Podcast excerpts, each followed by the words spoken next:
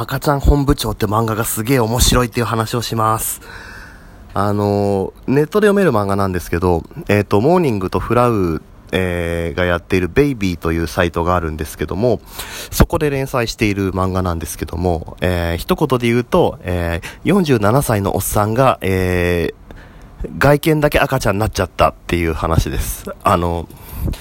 主人公が、えっ、ー、と、大企業の本部長なんですけど、えー、朝起きたらいきなり赤ちゃんになっていたっていうところから始まるんですけど、えー、第1話の1コマ目が、えっ、と、会社の会議室で、え朝起きたら赤ちゃんになっていたのだってこう、赤ちゃんの姿をした本部長が話し出して、え社員一同ドン引きするところからスタートするっていう。で、外見は赤ちゃんなんだけど、あのー中身は47歳のまんまで、あの、言葉遣いとか、あの、全部の知識とか全部47歳の本部長のままっていう。でも、体は赤ちゃんっていう状態で、えー、すごいものが、その社員は一切動揺することなく、そうか、赤ちゃんになっちゃったのか、って言って、こう、子育て経験のある社員が、えー、おもむろにその赤ちゃん姿の本部長を抱いて、うん、そうですね、今ちょうど本部長は8ヶ月ぐらいですかね、なんていうところから、そうか、8ヶ月か、じゃあ8ヶ月の赤ちゃん、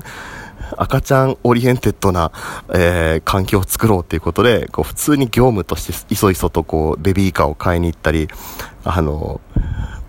やっぱこの、8ヶ月だったらお昼は離乳食がいいですよね、なんて言って離乳食を買ってくるみたいな、すごいあの、めちゃめちゃ超現実を受け入れて淡々と仕事をやっていくっていう様子がすごく面白くって。で、その本部長も本部長で赤ちゃん姿のまま普通に取引先に行って商談をしてくるっていう。普通に47歳と会話をしながら赤ちゃん姿で契約を成立させていくっていう、なんかね、すごい面白い漫画なんですけど、まあ、その、それだけ言うと、まあ、変な設定の漫画かなと思いつつですね、実はとても深い内容で、その、実はその、赤ちゃんの世話を、赤ちゃん本部長の世話を担当する社員たちは、みんなそれぞれちょっと普通と違う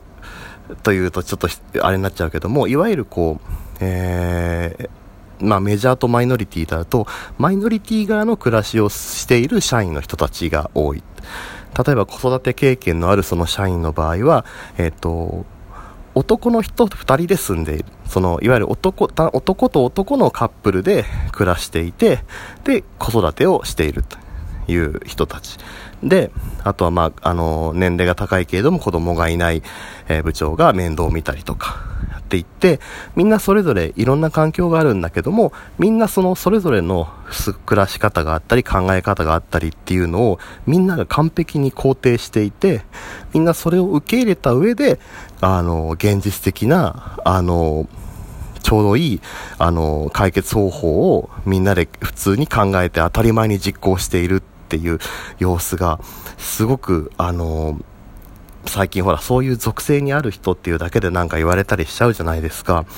なんかそういう設定があるっていうことをもう全て最初から織り込んだ上で、えー、日常が淡々と進んでいくっていう、究極のダイバーシティ漫画って最近すごい評判なんですね。あの、赤ちゃん本部長で検索すると出てきます。あの、すごい絵柄はポップで、あの、ちょっと少女漫画風な、あの、線の緩い感じの、えー、キュートな絵柄なんですけども、で、すごくま、あの、赤ちゃんのまんまの部長が普通に、あの、新入社員に、えー、若者で社会人として頑張ってくれたまえって言いながら普通に赤ちゃんとしてうんこを漏らしまくるっていう。で、私は今うんこを漏らしているって言いながらこう挨拶を終わるっていう。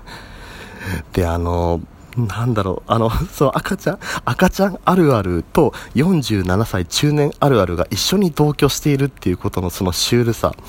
で、プラスそれが、でもそれを全部当たり前として、こう動いている世界っていうのの、なんか、面白さと、